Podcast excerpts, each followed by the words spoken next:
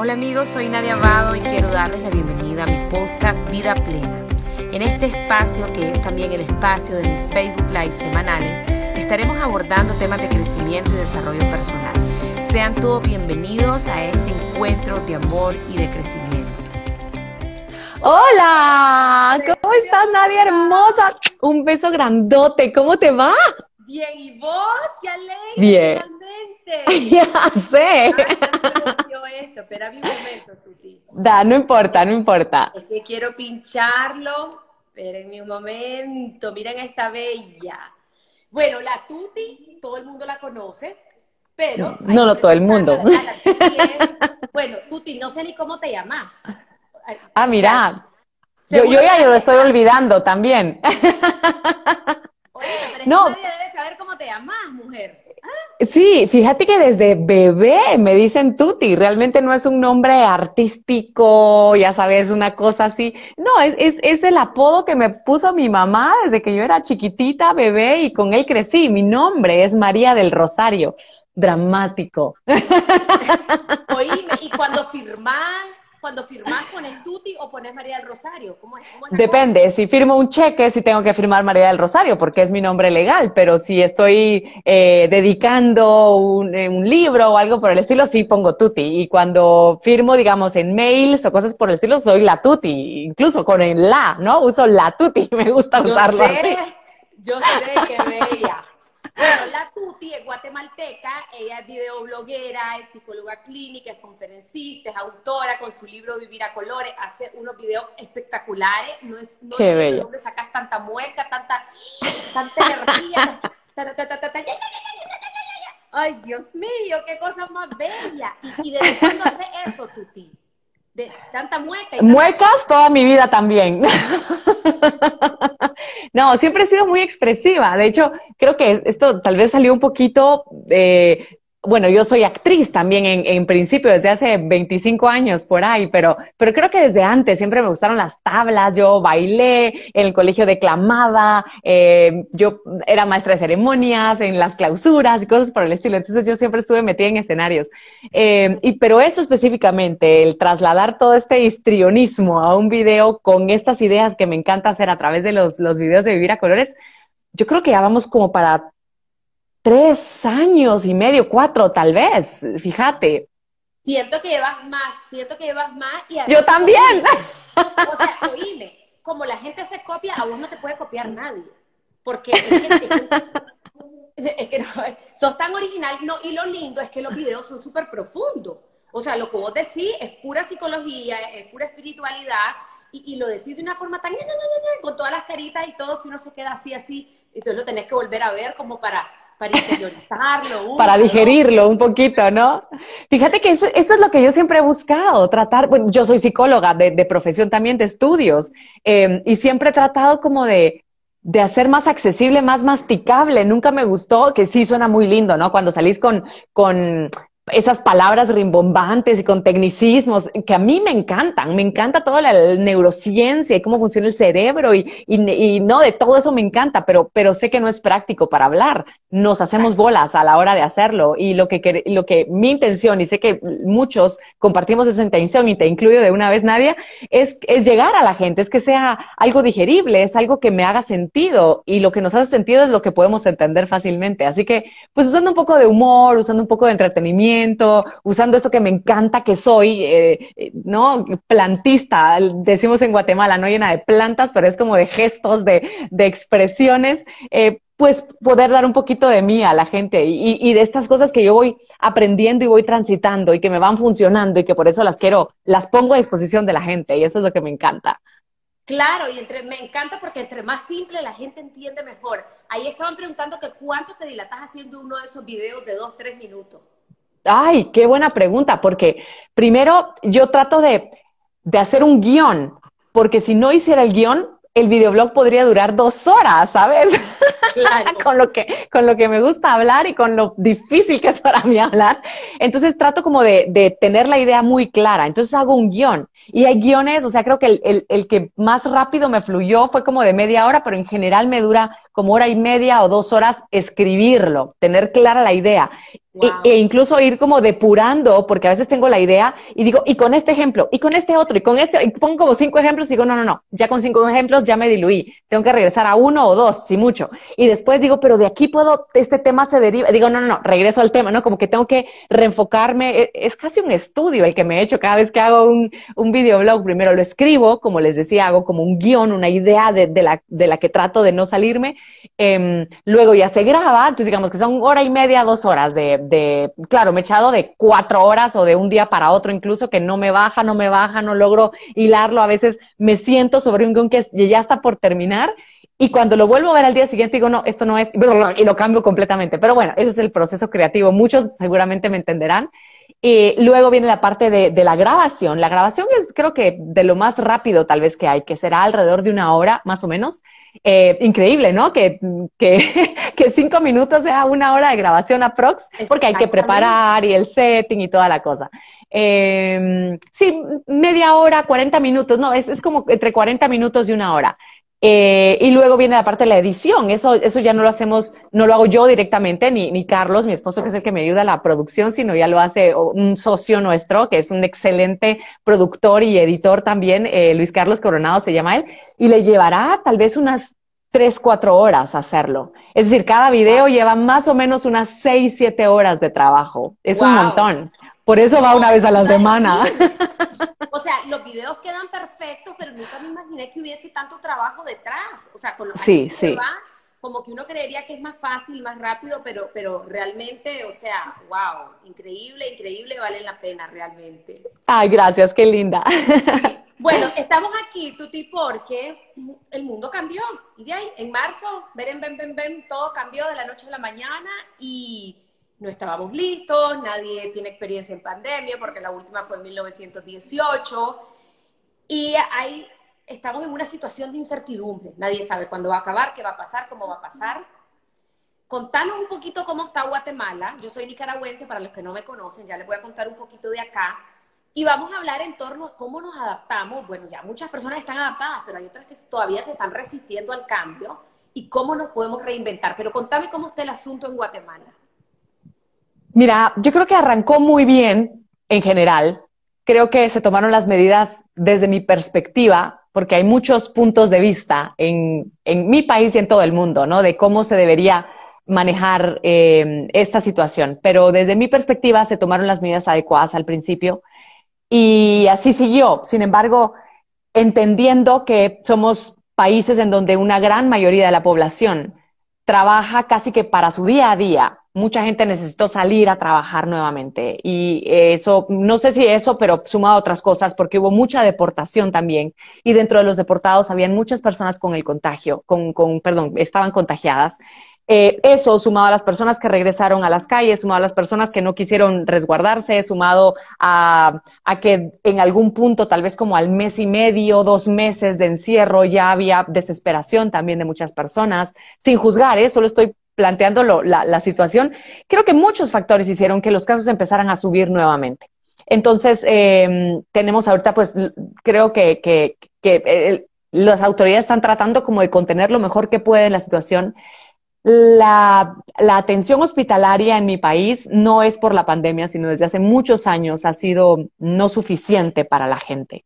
Eh, no de primera calidad, no la mejor. Y nosotros recién cambiamos gobierno, cae la pandemia. Entonces, pues ha sido una situación, yo creo que nos ha puesto al descubierto a los guatemaltecos en muchos aspectos y cada uno podrá sacar sus conclusiones. Yo he visto mucha mucha división en cuanto a qué se tiene que hacer, qué no se tiene que hacer, qué pretende el presidente, qué no pretende el presidente, lo está haciendo bien, lo está haciendo mal, qué mala decisión, qué buena decisión. Hay mucha división, pero ojo, esta división no surgió por la pandemia, ya venía esta división, porque unos años atrás era hubo genocidio, no hubo genocidio, otros años atrás era es buen presidente, no es buen presidente, tuvo que haber sacado a la CICIG, no tuvo que haber sacado a las... Es decir, e, esta es una manifestación más de esa división que ya traíamos. No sé si en, Nicaragua, con todo lo que ha pasado también eh, con ustedes, también de alguna manera esto vino tal vez a ponerle un poquito más de volumen a, conflictos que ya traíamos, ¿no? Total, total. En mi país eh, hay un contexto político bien difícil, bien polarizado, son como dos bandos. Nosotros traemos una crisis sociopolítica, económica desde, desde hace dos años y esto vino como a agudizarlo, porque un bando dice que hay pandemia y otro bando antes decía que no había pandemia. entonces, pero es una cuestión de salud, ¿por qué politizan la salud? Entonces, sí, vino a agravar, en, una etapa de la pandemia al inicio fue así, ahora pues el país entero está claro que hay una pandemia, pero siempre pues está como esa, los que creen que hay poco, los que creen que hay mucho, en fin. Pero contame, ¿ustedes están en cuarentena? Sí, los que podemos, sí. Sí, sí, sí, sí. Eh, la recomendación es, o sea, hay, hay restricciones de movilidad, digamos, para, por placas. Lo, lo hizo de esta forma el presidente. Algunos, las, los días que son pares circulan placas pares, los días que son impares circulan las placas impares. Los domingos no circula nadie.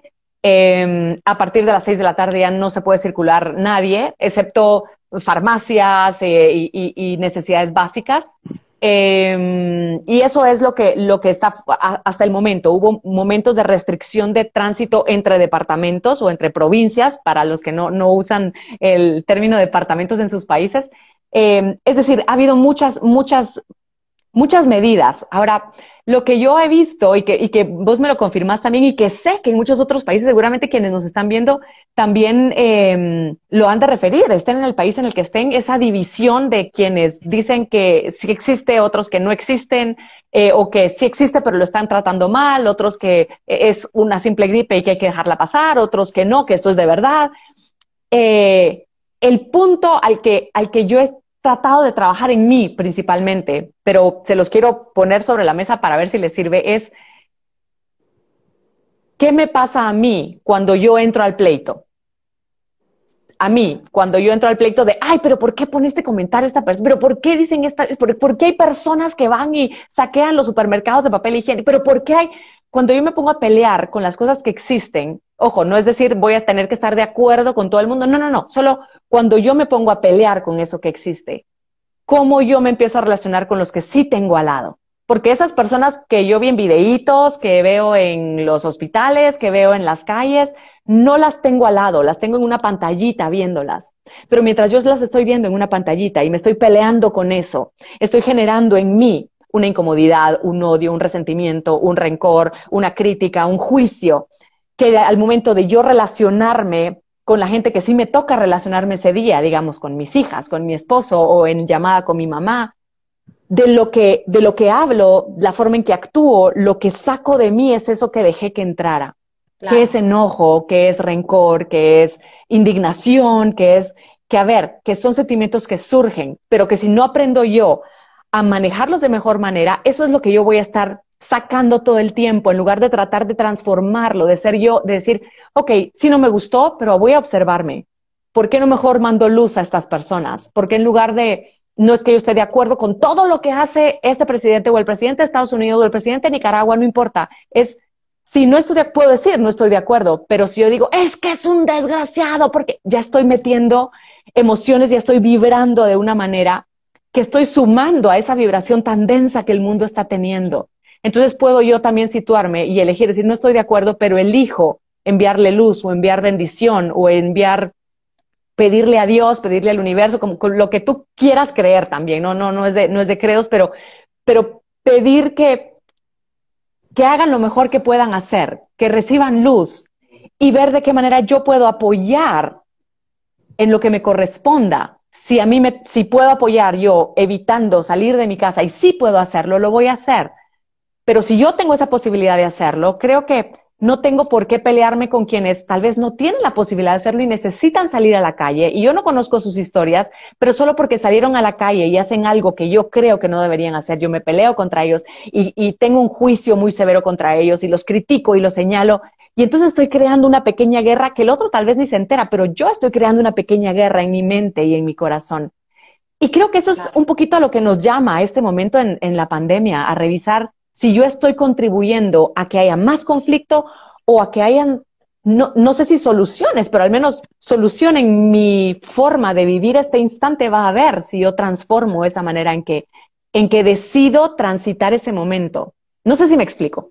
Sí, sí, no, por supuesto. Y es como no involucrarte emocionalmente, sino convertirte en un observador. Es lo que llamamos en mindfulness, todo lo que está pasando a tu alrededor, aunque sea incómodo, aunque sea difícil, aunque no te guste, solo lo observas y no te involucras, porque precisamente afectamos a las personas que están a nuestro alrededor, como vos decías. Tuti, ¿cómo, eh, ¿cómo has trabajado vos el tema de la adaptación? Porque es, es un momento, por ejemplo, en tu vida, hablemos de tu vida personal también, eras una mujer que viajabas y vivías en talleres y una vida casi que de artista, pues. Eh, de hecho, sos actriz, Entonces, ¿cómo, ¿cómo te adaptaste a esto ahora como un pajarito encerradito en tu casita, bien bonita? E, e, este cambio de vida, digo yo, o sea, a algunas personas les tiene que costar más que a otras. ¿Cómo, cómo la, tratas el tema de la adaptación en tu vida y para otros? ¿Qué recomendás? Fíjate que yo me he dado cuenta que todos, absolutamente todos, estamos adaptados ya. Lo que pasa es que no nos damos cuenta que ya nos adaptamos y seguimos peleando con esto. Porque, ¿estás de acuerdo? Si yo no me adapto a, a, este momento, ¿estaría yo vuelta loca o estaría muerta o estaría, ¿sabes? Adaptados estamos porque estamos hoy presentes en donde estamos, más desesperados que otros, mm, más inquietos que otros, más nerviosos que otros, tal vez, pero nuestro cuerpo ya se adaptó porque no le queda de otra. Siempre nos adaptamos. Lo que pasa es que nuestra mente se resiste. Y entonces, aunque mi cuerpo se adapte, porque igual va a seguir, va a seguir funcionando mi cuerpo, es decir, encerrada o no encerrada, mi corazón va a seguir latiendo, mi cerebro va a seguir mandando las señales que tiene que mandar al resto de mi cuerpo, mis ojos van a seguir viendo, mis oídos van, es decir, yo voy a seguir funcionando. Eso quiere decir que mi cuerpo se adapta a todo. Mi mente es la que se resiste muchas veces o la mayoría de veces. Em, y entonces, lo que tengo que observar es, eh, esta, tal, tal vez sería interesante preguntarse, si mi cuerpo ya se adaptó, ¿por qué mi mente cree que no lo ha hecho? Porque si mi cuerpo ya se adaptó, porque ya está adaptado, sigo vivo, si hoy estamos conectados aquí contigo, Nadia, es porque estamos, nuestro cuerpo está adaptado. Y porque si estamos viéndolo a través de una pantallita es porque nos adaptamos a usar una pantalla en lugar de ir a un auditorio a, conversar como lo hubiésemos hecho allá. Pero bueno, las cosas cambian los planes, ¿no? Hubiéramos podido compartir juntas en persona. Pero si estamos haciéndolo de esta manera es porque nos estamos adaptando. No porque no nos estamos adaptando. Si los que estamos aquí ahorita conectados hemos llamado alguna vez a nuestra familia en lugar de irla a visitar, es porque nos adaptamos. Si mandamos a pedir cosas a domicilio en lugar de salir en algunas ocasiones, tal vez, es porque nos estamos adaptando. Si la forma en que trabajamos lo estamos haciendo a distancia, si nuestros chicos se, regresaron a casa, es porque nos hemos adaptado. Entonces, nos hemos adaptado más de lo que creemos y solo no lo hemos aceptado en nuestra mente. Entonces, qué rico poder decir, ah, pues sí, ya me adapté y yo soy la, la, la, que sigo haciendo aquí el berrinche de no, me está costando. No te está costando porque ya estás funcionando. Hay cosas que han cambiado, sí, pero sigues funcionando. Te quedaste sin trabajo, seguramente ya mandaste a, eh, tu, hoja de vida a otros lugares, a lo mejor ya empezaste a hacer empanaditas en tu casa o, pupusas o yo qué sé qué. Te estás adaptando, estás moviéndote para ver cómo encajas en esto que, ya vas. Solo es de, que, de que tu mente deje de resistirse, porque entonces se vuelve más complicado no lo que le toca a tu cuerpo, sino lo que le toca a tu mente. Y lo que está en tu mente muchas veces es algo imaginado, no es lo que está pasando. Claro. Interesante. Por ahí es donde yo veo que, que, es lo complicado de la adaptación. No es que te todos nos adaptamos a todo, a todo. Sí, incluso a lo doloroso nos llegamos a adaptar a veces. Eh, la, manera en que yo transformo mi mente y hago que fluya de forma diferente, eso es lo que hace la diferencia para que ese, esa transición en los cambios, porque los cambios son inevitables, en la vida entera, no solamente en la pandemia, en la vida entera, eso va a hacer que fluya de, de forma más fácil y que, y que pueda ir aceptando las situaciones que ahora la vida me pone enfrente. Claro, Sí, es adaptarte y también es, es, aceptar también lo que está pasando, porque muchas veces estamos atrás, que antes era mejor, que, que, que antes, o sea, es esa resistencia. Y yo siento que todo se puede hacer, aunque sea diferente, todo se puede hacer. O sea, eh, ahora ya no hacemos las conferencias en vivo, ahora las hacemos en Zoom. Y a mí, de hecho, me ha ido mejor, porque tal vez antes una conferencia había 70 personas y ahora hay 200, porque es mucho más fácil. Exacto. exacto. claro, nunca vamos a comparar el aspecto físico, el poder relacionarnos, abrazarnos, pero es que todo lo podemos hacer. Las personas eh, que iban a misa, que iban a los cultos religiosos, todo, lo, todo se puede hacer. El gimnasio lo tenés en Zoom. O sea, en realidad es, eh, eh, buscar un poco ese lado de, de que todo lo podemos hacer, pero de manera diferente. Es como abrirnos la mente a esto y que te... E, exacto, y que te da la opción de que decidas, porque que decidas con qué versión de eso mismo te quieres quedar. Porque lo decías muy bien, también me ha tocado dar, dar conferencias em, y webinars, ¿no? todo por línea. Y, y, en las primeras, en la primera o la segunda, tal vez, decía, qué cosa rara, cuando estás esperando, no, decís el chiste y esperas el ja, ja, ja, ja, ja, y tú, cri, cri, cri. No, o sea, porque, porque no te ves y las cámaras apagadas, y vos decís, se fueron al inodoro, al patio. Están dormidos, no, no sabes. Pero, pero sabes que descubrí yo, y lo he compartido varias veces y me encanta, descubrí que en esta oportunidad en donde yo tengo que hablarle a una cámara, realmente lo que empiezo a hacer es hablarme a mí misma. Entonces, en la conferencia que yo estoy dando, me la empiezo a dar a mí para que a mí me interese, para que yo me empatine, yo me paro riendo de mis chistes solita, yo paro, claro. yo paro haciéndome las bromas, yo paro haciéndome incluso preguntas durante la conferencia. No sabes lo que he aprendido a disfrutarme la conferencia en línea. Entonces, ¿Quiere decir que la Tuti no disfrutaba ver a la gente enfrente y terminar y darles abrazos? No estoy diciendo eso. Estoy diciendo que he elegido que ante esta circunstancia en que no puedo tener a la gente para verla a los ojos y abrazarla al final de la conferencia, he elegido ver lo que me hace bien. Y lo que me hace bien es darme cuenta que me estoy riendo de mis chistes, que estoy tratando de, de ir variando palabras, ejemplos y que ese ejercicio mental me hace sentir viva, me hace sentir divertida en mis conferencias y deseo de todo corazón que esa diversión que yo estoy sintiendo en mis webinars lo traslade a la gente también. Entonces, ¿con qué, qué, elijo? No he visto a mi familia por tanto tiempo. ¿Qué elijo? ¿Elijo eh, lamentarme porque no los puedo ver y abrazar? ¿O elijo decir qué maravilla que nos tocó en esta época en que nos podemos ver por camarita y aún así, aunque estemos a la distancia, puedo ver, a nos hubiera tocado la pandemia pasada, no nos hubiera tocado eso no hubiéramos podido ni verlos, ni cartas siquiera. Entonces, ¿qué elijo ver? Exacto. ¿Qué elijo ver de esta situación que tengo enfrente? Lo que me hace sentirme mal, apagada, eh, lamentándome, quejándome, o la otra parte que a lo mejor estoy descubriendo que es una dicha, que, que puede tener algo positivo, que puede conectarme con la generosidad y el amor. Porque si yo me conecto con eso, yo voy a actuar de esa forma, voy a poder llevar mi instante y mi vida, que es lo que a mí me toca en primera instancia, de mejor manera. Así es. Sin tanto pleito. Así es, sin resistirlo tanto.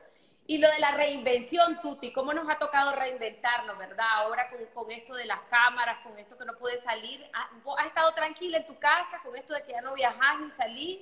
¿Ya te adaptaste? Sí. Sí, la verdad es que... el lado de que estás más tiempo con tus hijas, más tiempo con tu esposo, eh, igual yo acá, pues ahora tengo a mis hijos para almorzar, eh, me da más tiempo de hacer cosas, pude terminar mi libro. Yo creo que si no hubiera habido cuarentena, no hubiera podido, si no hubiese pasado esto, no hubiera podido terminar varios proyectos que venía postergando, postergando. Así que es como verle el lado bueno, lo que, lo que antes no hubiésemos podido hacer y que sí lo podemos hacer en esta situación. En cuanto a la reinvención, Tuti, ¿cómo, ¿cómo crees que las personas pudiesen reinventarse en estos momentos? Digamos que te quedaste sin trabajo o tus ventas han bajado. ¿Cuál es la actitud que debiera ser en este momento? Yo creo que siempre es importante el preguntarte de qué otra manera llena los espacios, ¿no? O sea, ¿de qué otra manera puedo seguir generando dinero? Mm, ¿Qué es lo que necesito? Porque si solo, a ver, creo que si nos quedamos con de qué otra manera puedo vender todas las, las 800 pulseritas que tenía hechas para vender en la que... Tal vez está cerrando demasiado la pregunta, en lugar de decir, ¿de qué otra manera puedo generar dinero? Porque si estás tú solo cerrado en que tiene que ser a través de las pulseritas, tal vez no es lo que toca ahora. ¿De qué otra manera? Eh, por ejemplo, eh, si lo que quiero es llevarme mejor con la familia y entonces en lugar de decir de qué manera puedo hacer que todos colaboren en la casa cuando yo lo quiera y cuando yo lo pida y cuando vas a perder. O sea, anuncio, van a perder si lo, se lo plantean así.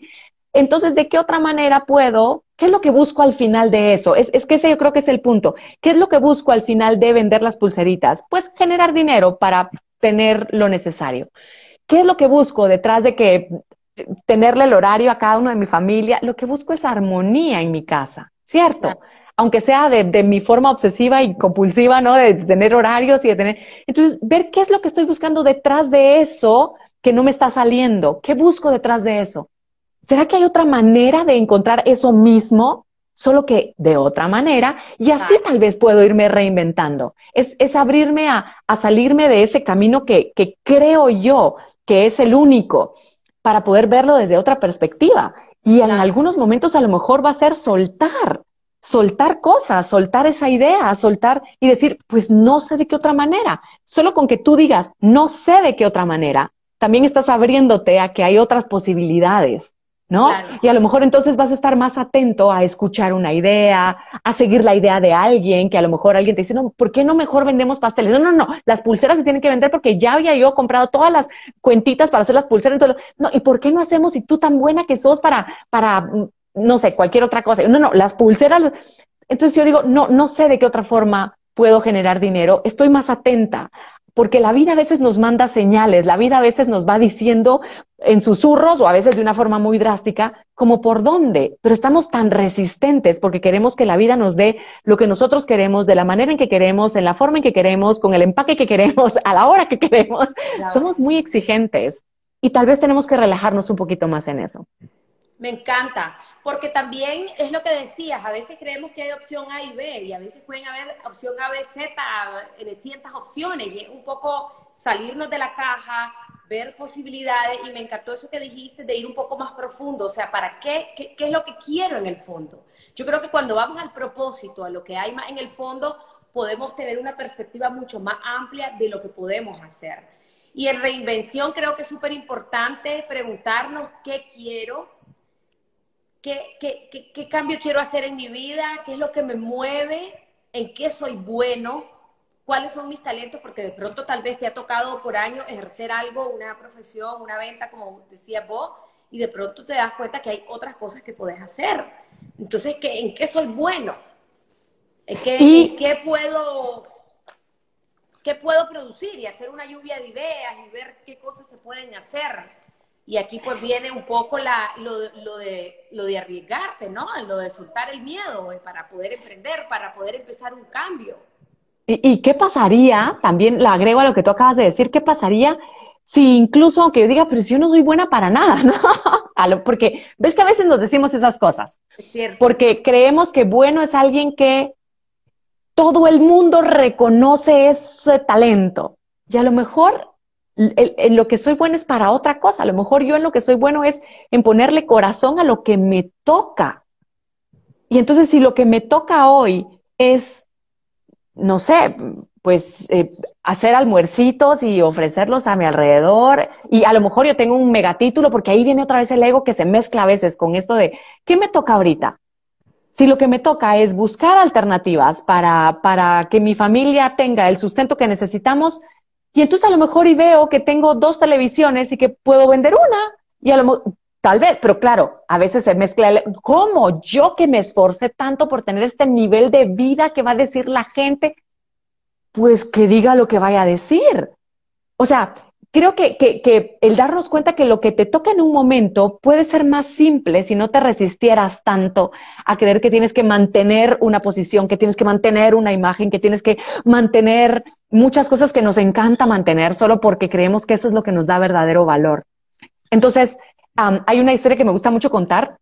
La escuché, esta no me pasó a mí, pero la escuché de, de otra persona que comentaba que una, una psicóloga, también muy renombrada, doctorada en psicología y no sé qué más, le decía, es que no encuentro trabajo sea, he mandado por todos lados, era, era psicóloga industrial, ¿no? Entonces era pues en empresas y ya saben que así, así funciona, ¿no? Eh, o, al menos así funciona en Guatemala, se llama psicología industrial esa, eh, o corporativa, no sé cómo le llamarán.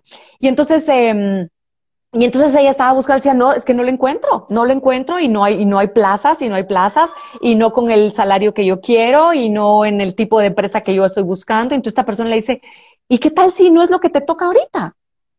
¿Qué tal si sí hay trabajo, pero tú solo estás esperando que venga empacado como tú quieres, que tenga el rango que tú quieres, con esa, esa, ese exterior maravilloso y glamoroso que tú quieres, y a lo mejor y toca otra cosa? Y entonces se abrió a ella la posibilidad. A los dos días encontró una oportunidad de ser portera, no, no de equipo de fútbol, sino portera de edificio. Aclaración, es importante también. Eh, de, ser, de ser portera de un edificio.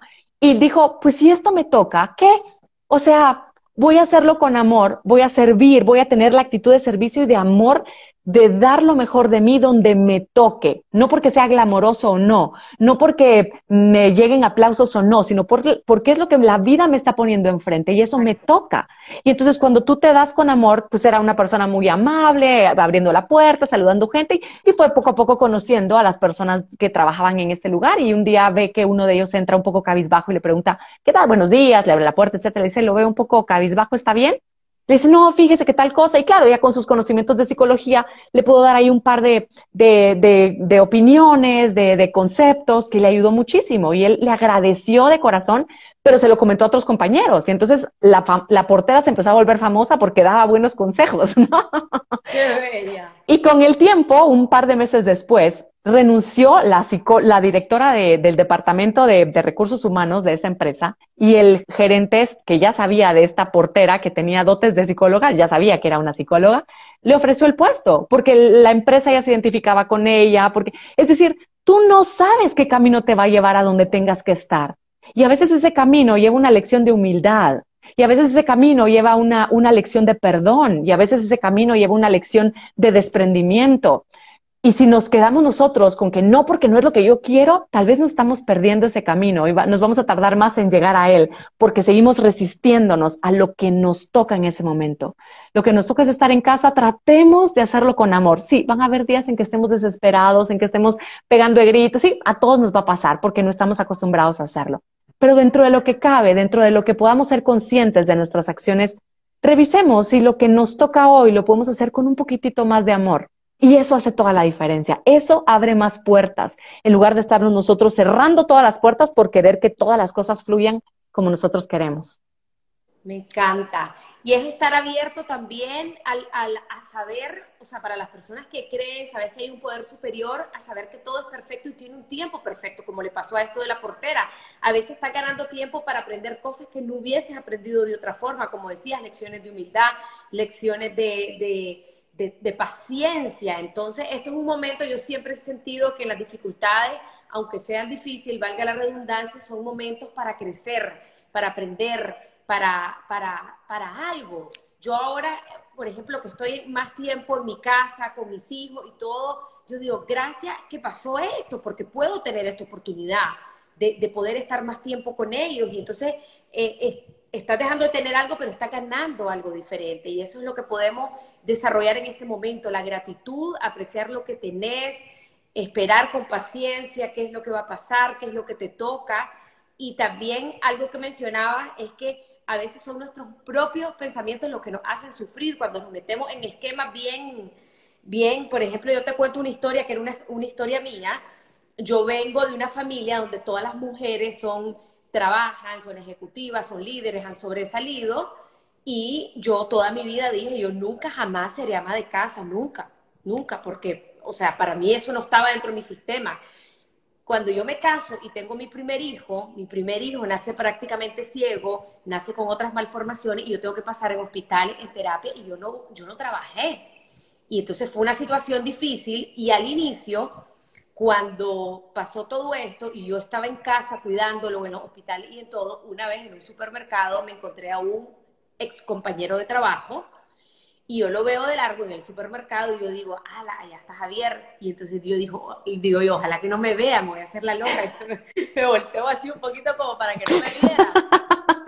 Mira, era como que le estaba hablando al oído, viene Javier, bam, bam, bam, bam, va directo donde mí. Y yo, ala, y viene. Yo no quería que él me preguntara sobre mi situación laboral, Tuti. Y viene y me dice, Nadia, ¿cuánto tiempo? ¿Cómo estás? este, contame qué estás haciendo. Cuando a mí me dice aquello, yo casi me muero. Y le digo, ay, fíjate que es que no estoy trabajando, tuve a mi primer hijo, ha tenido algunas situaciones de salud y entonces no estoy trabajando. Yo sentí que el mundo se me caía. Yo me sentía fracasada, me sentía espantosa, me sentía Eh, no sé, me sentía horrible, pues, porque yo no estaba trabajando y porque era una ama de casa. Y así de absurdo y así era mi pensamiento. O sea, así era yo.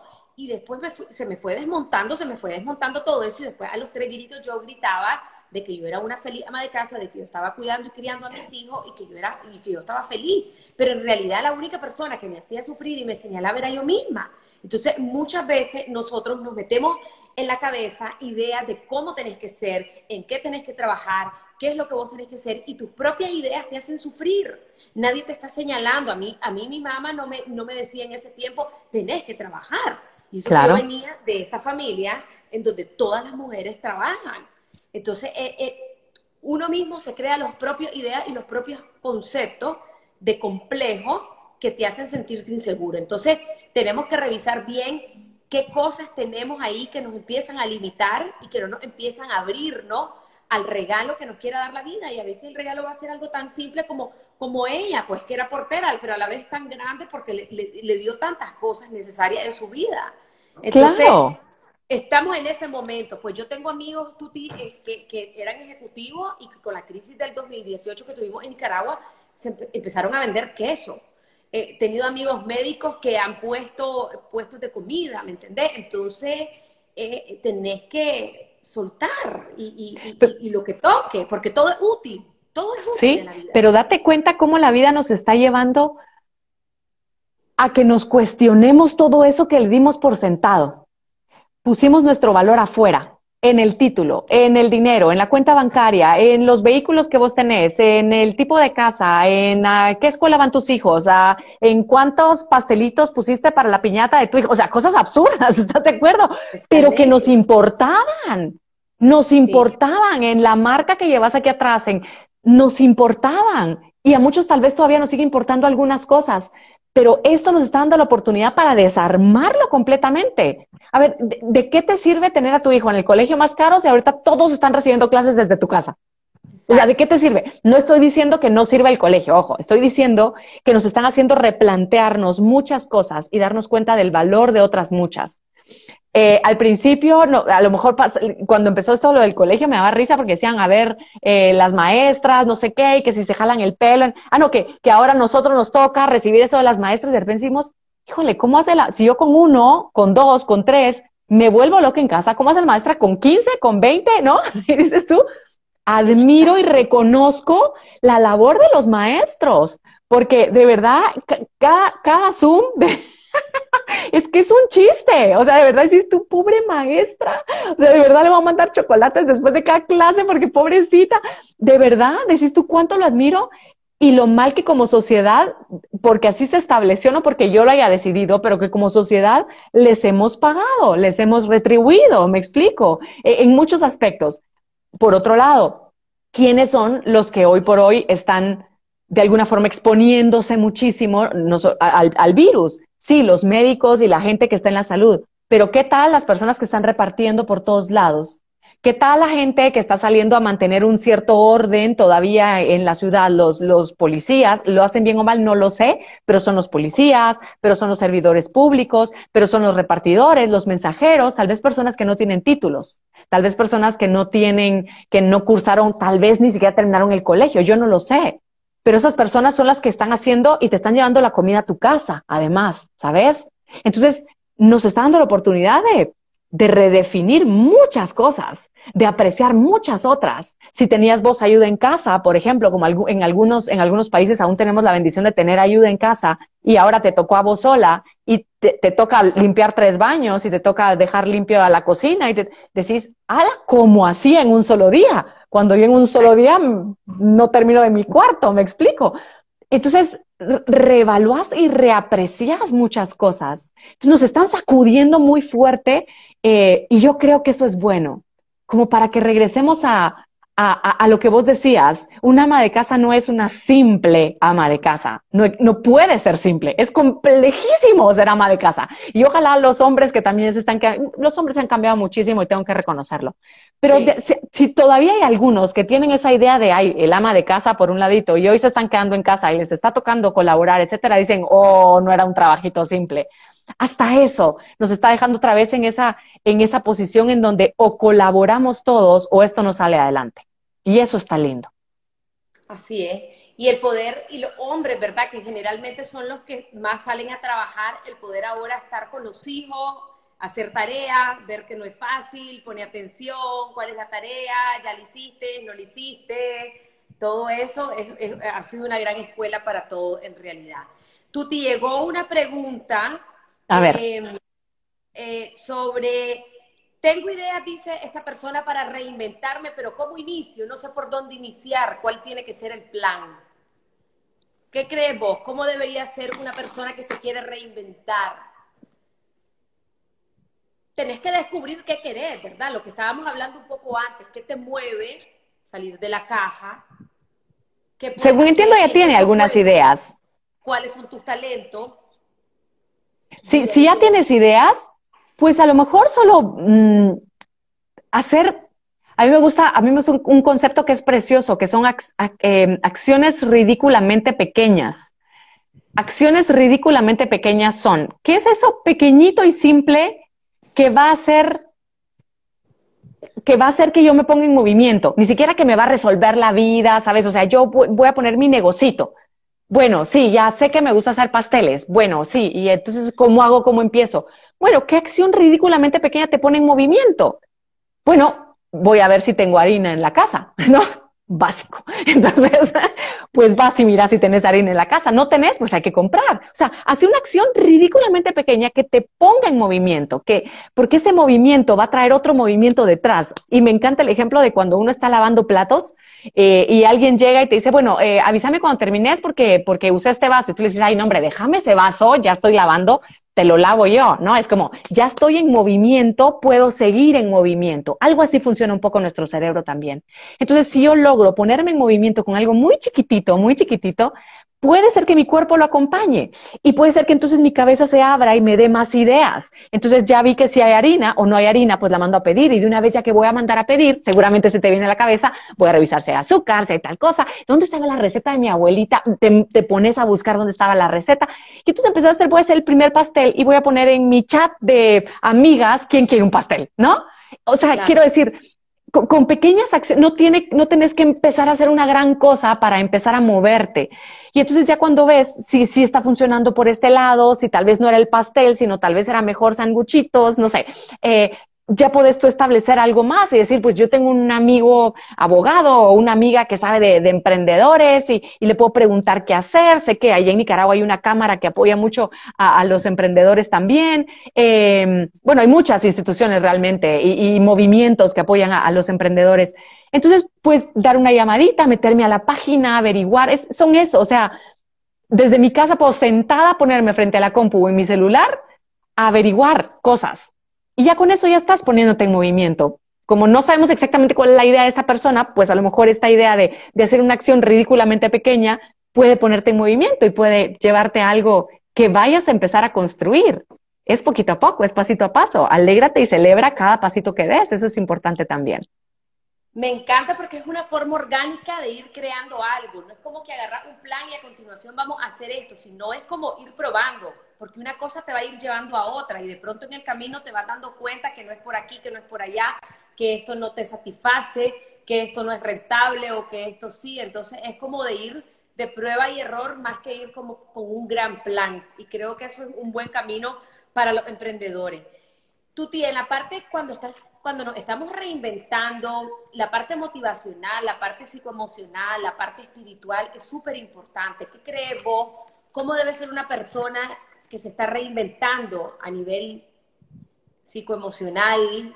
Vos como psicóloga, ¿cuál tiene que ser la actitud?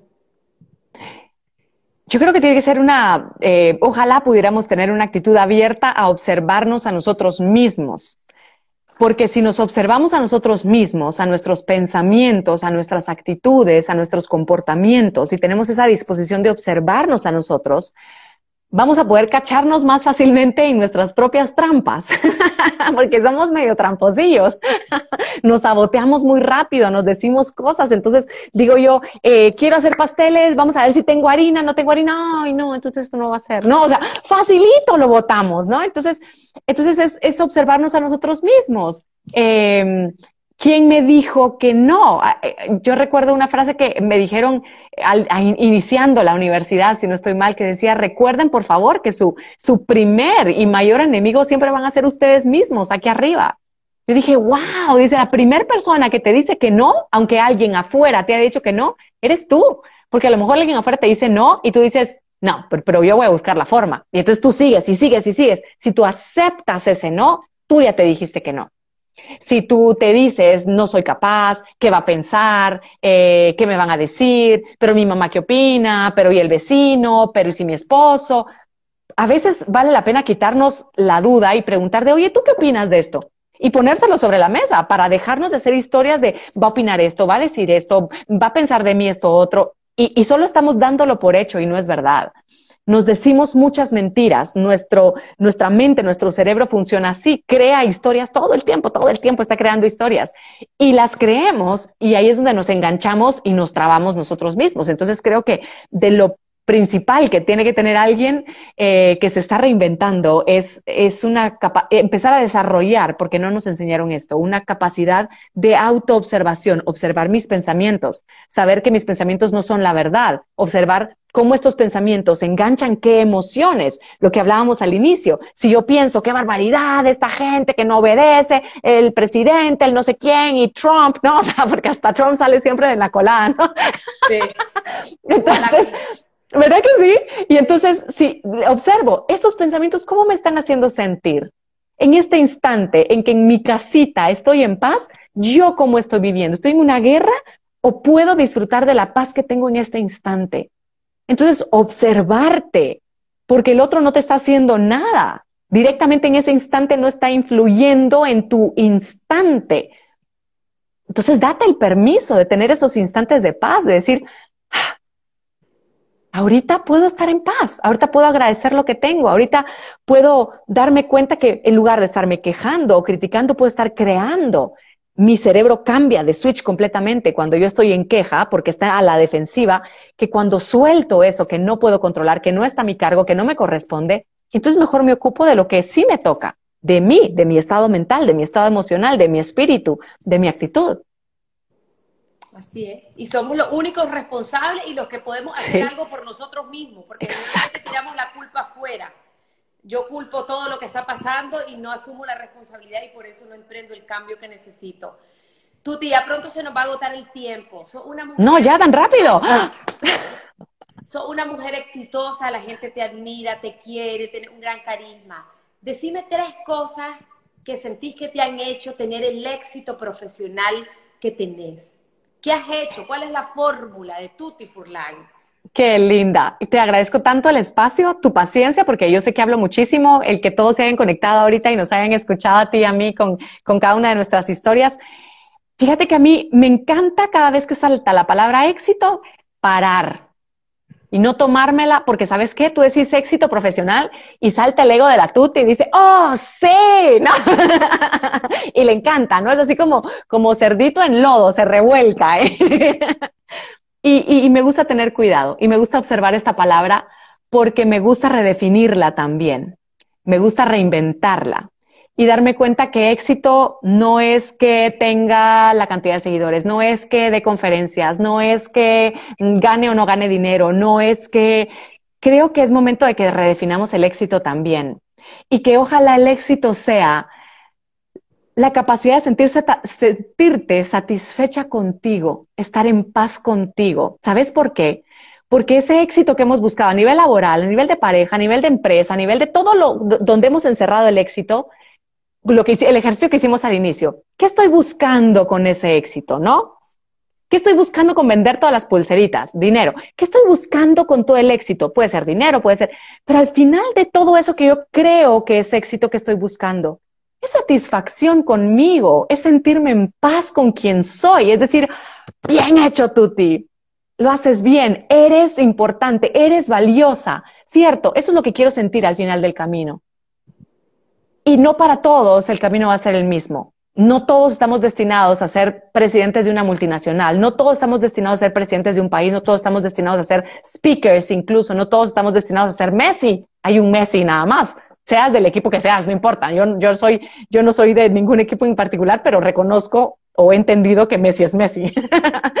Entonces, que ojalá al final del día vos puedas decir, bien, Tuti, lo hiciste bien. Sí, pegué un par de gritos, pero pedí perdón y eso estuvo bien, bien, Tuti. Sí, hoy, hoy perdí los estribos y luego me autoobservé y logré encontrar un pedacito de paz en mí. Bien, Tuti, lo hiciste bien. Hoy tuve la oportunidad de, hablar, de hablar con mi mamá y escucharla y ser paciente con ella. Bien, Tuti, vales mucho. Hoy pude abrazar a mis hijas y escucharlas tranquilas y darles el tiempo que se merecen para que me cuenten su sueño de dos horas. Bien, Tuti, lo hiciste bien. Es decir, empezar a entender que el éxito va más con quien cómo tú te sientes contigo, no cómo la gente cree o te valora ahí afuera, sino cómo tú te valoras contigo adentro, con cada acción, con cada pensamiento, con cómo vas transitando tu vida, con los aciertos y los desaciertos, con las lecciones que vas aprendiendo, con, con lo que vas buscando de ti, con lo que vas dejando de amor en, en cada cosita que hagas, por muy simple que sea. Y qué rico saber que todos, cada día podemos sentirnos exitosos por algo. Y ese es mi nuevo concepto de éxito y me encanta compartirlo, eh, porque me hace más humana, porque me acerca más a todo el mundo, porque a todos nos acerca más al éxito. Y creo que ese es el verdadero éxito desde mi perspectiva. Y cada quien, por supuesto, puede seguir pensando del éxito lo que quiera y, redefinirlo a su manera. Pero eso me hace a mí estar más en paz que pensar que hay un A, B, C para... Que, dentro de ese concepto de éxito que, que, yo manejo, creo que el tratar de ser muy auténtica conmigo me ha servido, el, el estar en contacto conmigo adentro y, de, y, decir cómo me siento con esto. Estuve en un programa de televisión muy exitoso por muchos años y había algo adentro que no se sentía bien, ¿sabes? Y la gente puede decir, pero ¿cómo? Estaba en un programa ya solita en su programa y era en prime time y ta, ta, ta, ta, ta, ta, ta, lo que querrás. Pero había algo adentro que me decía, ya, suficiente, Tuti, vamos a dar un pasito afuera. Entonces, desde adentro, si no se sentía al 100%, no estaba peleando, simplemente yo sentía que ya tenía que moverme. Para mí fue un éxito dejar por un lado todo lo que le eh, parecía que tenía que ser, ¿no? La fama o lo que le querrás llamar, ¿no? O la popularidad y salir en televisión. Y, y, y para mí fue un éxito seguir mi corazón y hacer lo que yo sentía.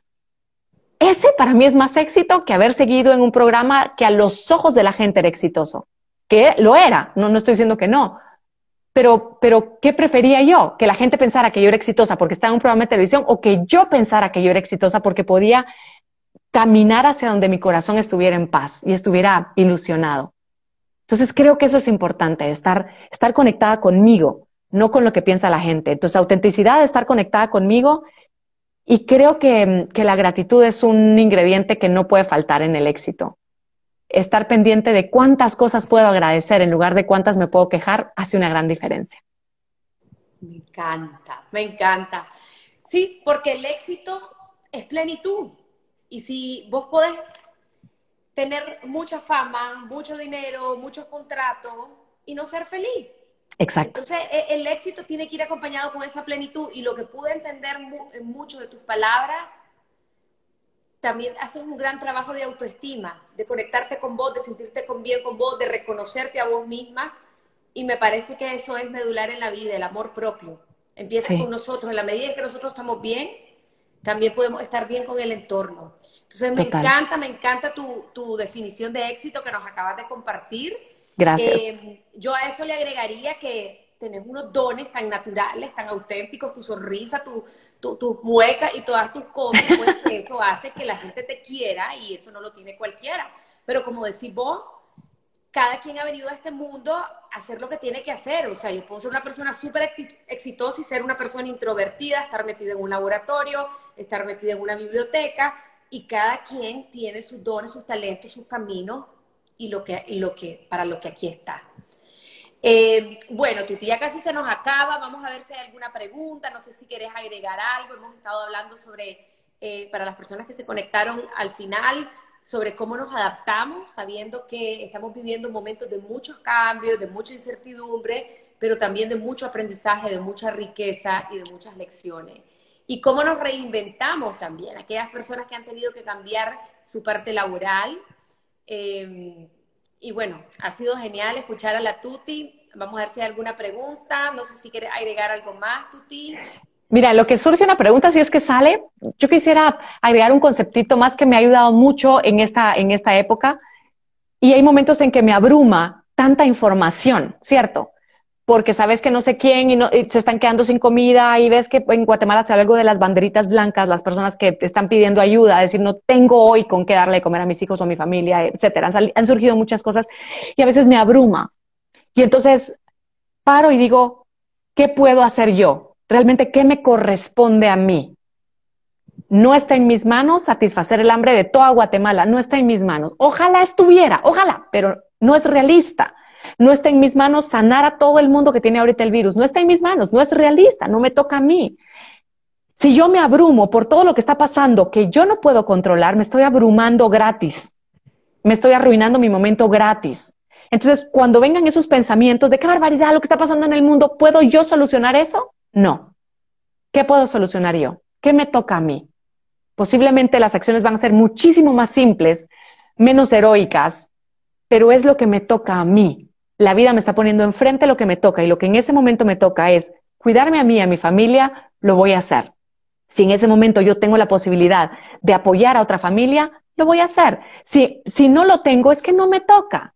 Entonces creo que de alguna forma, ojalá esto nos ayude como a regresar a nosotros y decir, cuál es literal mi granito de arena. Y con eso puedo yo fluir mejor que estarme atormentando por todo lo que no puedo resolver y que no está en mis manos.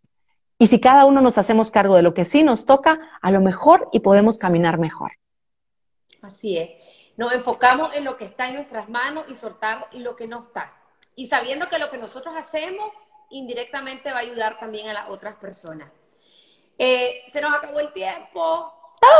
Gracias, Tuti, por estar aquí. Mil gracias a toda tu audiencia linda. Yo soy Nadia Abado, nicaragüense. El video sí va a quedar grabado en mis redes, en mi, en mi Instagram, que es Nadia Abado, por si lo quieren volver a ver em, o se conectaron tarde. Tuti, gracias.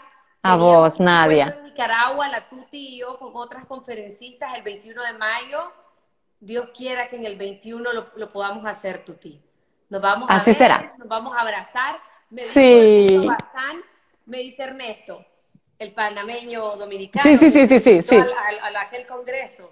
Me dice, mira, me dice, almorzar, cenar con la tuti, me dice, es lo mismo que la estés viendo en esos videos, con esas carcajadas, con esas muecas. Así que tengo la ilusión Un poquito. de que nos riamos, tuti, y nos riamos a colores, a carcajadas. ¡Ay, qué rico! Así será. Vas a ver que sí. Tengo, tengo ese viajecito pendiente a Nicaragua que vendrá cuando la vida me diga que tenga que ser. Cuando, cuando nos juntes, cuando nos tiene que juntar. Y así, y así es y así es el resto de la vida. Así que besos para vos, para los tuyos, salud para vos, para los tuyos y para todos los que están aquí conectados también mi corazón. Gracias por escuchar.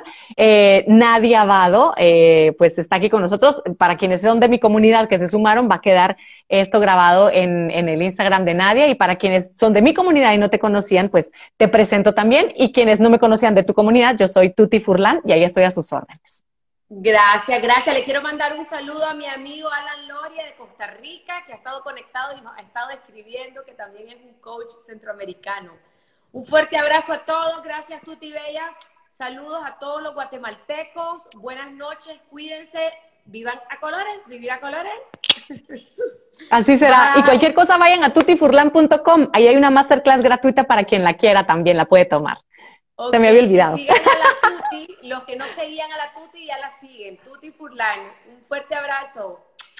Bye. Hemos llegado al final de este episodio y quiero darte las gracias por haberme acompañado. Te invito a seguirme en todas mis redes sociales como Nadia Abado. Desde ahí siempre estoy compartiendo contenido de crecimiento, motivación y desarrollo personal. Te espero la próxima semana.